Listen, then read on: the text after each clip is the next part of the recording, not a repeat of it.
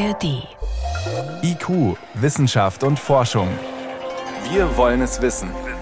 Ein Podcast von Bayern 2 in der ARD Audiothek. Das sind schon krasse Bilder aus Island. Da rumort es sogar für dortige Verhältnisse heftig, wo ja gefühlt alle naslang ein Vulkan ausbricht und es dauernd brodelt und dampft. Ich bin Birgit Magira und ich erlebe das als spannendes Spektakel, weil man ist ja weit weg. Aber für die knapp 4000 Einwohner von Grindavik, ganz im Südwesten, da steht ihr Zuhause auf dem Spiel. Alle mussten ruckzuck weg, der Ort ist evakuiert, jeden Moment kann, ja, die Hölle losbrechen. Wann und wo genau und ob überhaupt? Schwer zu sagen. Für Vulkanologen jedenfalls ist Island ein ideales Forschungslabor, denn es liegt auf dem sogenannten Mittelozeanischen Rücken. Als ich mit dem Flugzeug angeflogen bin, in, also über die Reykjanes-Halbinsel, und man hat diese riesen Sprünge in der Oberfläche gesehen, habe ich gedacht, oh wow, sowas, also hier bewegt sich Erde. Mehrere Jahre haben die Geowissenschaftler Barbara Kleine-Marshall und Edward Marshall in Island gelebt und geforscht. Schon immer ist Island von solchen Verwerfungen durchzogen, und jetzt verfolgt das junge Paar von Deutschland aus gespannt, was in ihrer alten Heimat derzeit passiert. Wie sich wieder einmal die Erde bewegt und wie der Ort Grindavik, wo sie oft zu Abend gegessen haben, droht, unter einem neuen Vulkan zu verschwinden. Und dann, als der Magmentunnel sich dann gebildet hat, haben sich die Platten zur Seite bewegt. Und das hat man wirklich ganz toll auf den GPS-Messgeräten gesehen, dass die plötzlich, wie viele Meter sind, uh, how many? Ein Meter. Ein Meter haben die sich bewegt. Also es war eine wahnsinnige Störung von Plattengrenzen oder wie die sich auseinander bewegt haben. Schon in den vergangenen drei Jahren ist immer wieder Magma in der Gegend aufgestiegen, flüssiges Gestein aus dem Erdmantel, erzählt Edward Marshall. Die anderen Male habe sich die Magma flach unter der Oberfläche verteilt, so wie wenn man Kaffee auf dem Tisch verschüttet. Diesmal aber steigt die Magma vertikal auf und sie nimmt den Weg des geringsten Widerstandes. Und das ist in diesem Fall so ein Riss im Gestein, wie es sie auf Island überall gibt. So we don't know why exactly wir wissen nicht, warum das passiert. Das Aufregende daran ist, wie schnell es passiert. Auf einmal ist da viel mehr Magma als zuvor. Wir haben einen einen Meter breiten Gang, der sich extrem schnell geöffnet hat. Die Erdkruste steht unter unglaublicher Spannung.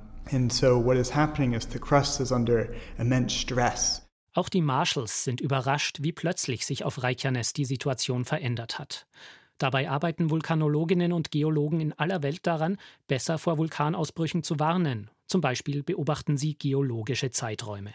A key part of this is that volcanism on the Reykjanes Peninsula occurs in cycles.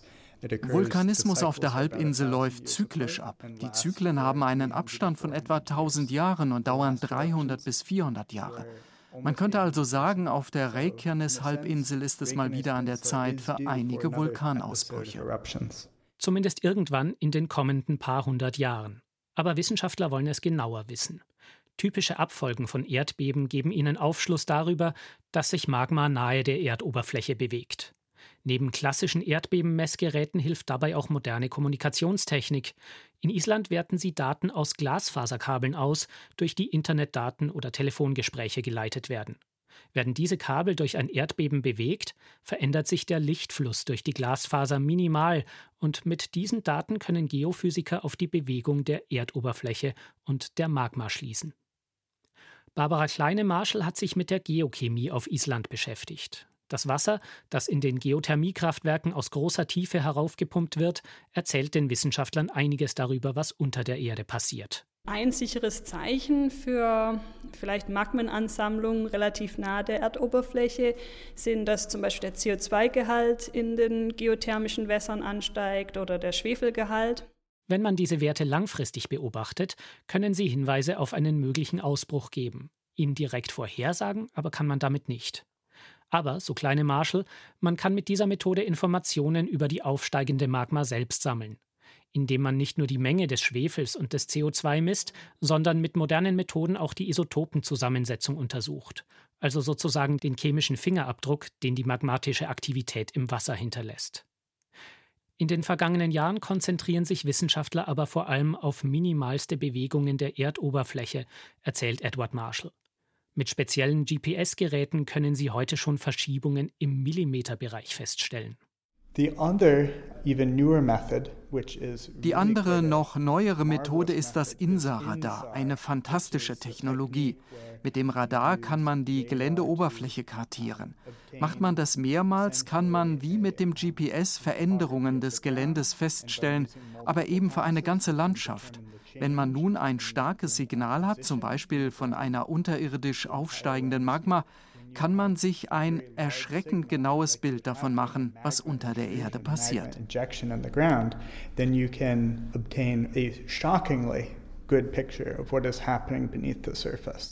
Aus der minimalen Bewegung der Erdoberfläche können Wissenschaftler das Volumen und sogar die dreidimensionale Form der Magma berechnen. Aus all diesen Daten schließen sie darauf, ob sich die Wahrscheinlichkeit eines Vulkanausbruchs erhöht. Das ist der entscheidende Punkt. Edward Marshall besteht darauf, dass eine Vorhersage nicht möglich ist. Dass wir das Risiko so gut einschätzen können, ist etwas ziemlich Neues. Früher hat man gesagt, es gibt Erdbeben, also gibt es vielleicht einen Ausbruch, vielleicht aber auch nicht. Heute können wir viel besser einschätzen, ob es ein großes Risiko gibt oder nur ein kleines. Ob die Magma an die Erdoberfläche kommt, ob es einen Vulkanausbruch gibt, das kann bisher niemand vorhersagen. Es ist ein Spiel mit Wahrscheinlichkeiten. Auch mit den modernsten Daten können Geophysiker nur auf ein Risiko hinweisen. Ob dann evakuiert wird oder nicht, müssen Politiker und Behörden entscheiden. Und das ist keine leichte Entscheidung. Let's say five years ago, Nehmen wir an, vor fünf Jahren wäre eine thermische Anomalie in Grindavik festgestellt worden. Hätten Sie den Ort evakuiert? Dann vergeht ein Jahr ohne Ausbruch, zwei Jahre, drei Jahre. Und die Leute fangen an zu fragen, ob sie nach Hause gehen können. Vier Jahre. Und nach fünf Jahren haben wir dann die Situation, die wir heute haben. Da würde man doch fast schon hoffen, dass es zu einem Ausbruch kommt.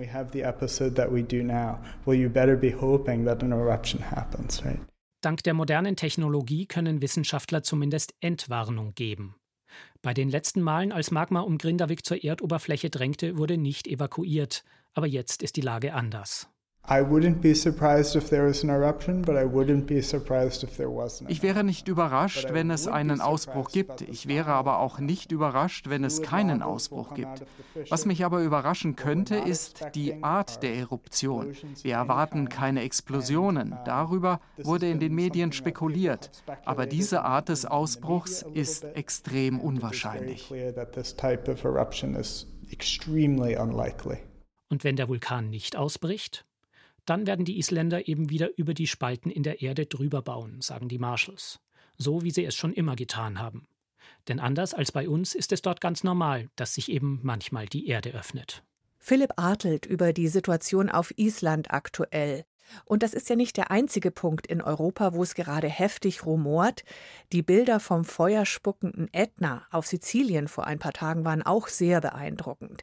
Der hat sich wieder etwas beruhigt, aber auch in Italien, weiter nördlich auf dem Festland bei Neapel, da ist der Boden auch heftig in Bewegung.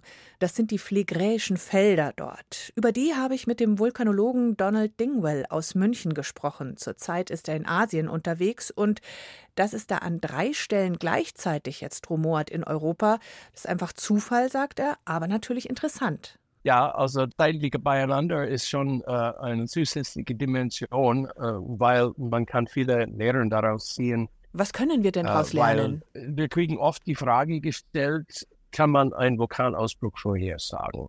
Und die Antwort ist immer sehr schwierig, weil wir haben ganz unterschiedliche Systeme. Wir haben globale vulkanische Systeme, wo wenn ein großer Ausbruch stattfindet, dass die ganze Welt impactiert wird. Und wir haben kleine Ausbrüche, wo ein paar Lavastürme verursacht werden höchstens und damit hat sich. Das heißt, wir haben eine ganze Familie sozusagen von Krankheiten und die haben ganz unterschiedliche Antworten auf die Frage, kann man es voraussagen, wie geht es mit den Risiken, die verbunden sind. Wenn wir in diesem medizinischen Bild gleich bleiben wollen, dann haben wir einmal den Patienten auf Island und wir schauen mal nach Italien. Der Patient okay. phlegräische Felder. Machen Sie es ganz konkret. Was ist der Unterschied zwischen den beiden? Also in den Phlegräischen Feldern haben wir diese Vulkan, die vor 20 Jahren keine gekannt hat, außer Vulkanologen. Das ist diese Caldera, der westlich von Neapel liegt. Vesuv liegt östlich von Neapel. Und äh, westlich von Neapel ist ein flacher Bereich, ein Resultat von einer Supereruption ist, der vor einige 10.000 Jahren.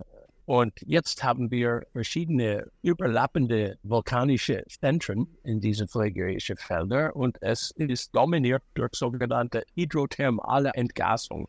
Das heißt, es äh, dampft überall. Das war ja auch bis vor kurzem wirklich eine Touristenattraktion, ne? dass man ganz nah ran konnte. Auch ja. Schwefel aus dem Boden. Es, hat, es stinkt nach faulen Eiern, es dampft überall, sagen Sie. Da kommt man jetzt gar nicht mehr so nah ran.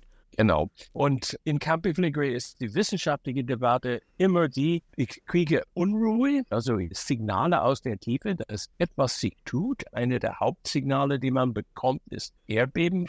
Und äh, Erdbeben sind sehr häufig in der Erde, viel häufiger als man wahrnimmt. Wir haben sehr, sehr viele kleine Erdbeben in Campi Flegrei in den letzten sechs Monaten und vielleicht sogar die Zunahme beschleunigt sich. Und wir wissen, dass in der 80er Jahre, dass es bis meterweise das Boden sich gehoben hat und dann wieder gesetzt, ohne dass es so ein Ausbruch gekommen ist. Und jetzt ist die Frage, passiert was Ähnliches jetzt oder vielleicht noch schlimmer? Ja, genau, das ist die Frage an Sie als Fachmann. Ich wünsche mir natürlich jetzt eine Antwort, dass Sie sagen können, ja, in zwei Wochen wird es soweit sein. Aber das können Sie natürlich nicht. Trotzdem, diese phlegräischen Felder sind wahnsinnig gut überwacht. Man hat ganz viele Daten. Wie gut können denn die Prognosen da sein? In diesem Chaos, also, das sich unterirdisch tut? Die große Debatte im Camp Grey ist, ob die Signale, die wir wahrnehmen, von Entgasung alleine verursacht sind. Das heißt, dass das System gibt Dampf ab, Wasserdampf und CO2 in der Tiefe. Das baut seinen eigenen Druck auf. Ob das ausreicht, die gesamte seismische Aktivität zu erklären, oder ob man zusätzliche Quellen für diese Erdbebenaktivität braucht, zum Beispiel, dass Gesteine und Magma womöglich Bruchprozessen erleiden. Das würde bedeuten eine mechanische Instabilität und vielleicht Bewegung von Magma. Das ist die Debatte. Ist es vulkanisch, ist es magmatisch oder ist es hydrothermal? Die meisten Leute tendieren zum hydrothermale Erklärung zurzeit. Das heißt, es hätte verschiedene Aber Folgen an der Oberfläche oder das würde sich unterschiedlich zeigen. Also mhm. es ist ein Riesenunterschied, ob Magma in Bewegung ist oder nicht. Leider kann man ja nicht gut in den Boden reinschauen. Trotzdem, mit welchen Methoden können Sie messen, dass zum Beispiel in, keine Ahnung, 5, 10, 15 Kilometern Tiefe sich was tut an Magma, an sonstigen Aktivitäten? Wie schaut man quasi in den Boden rein?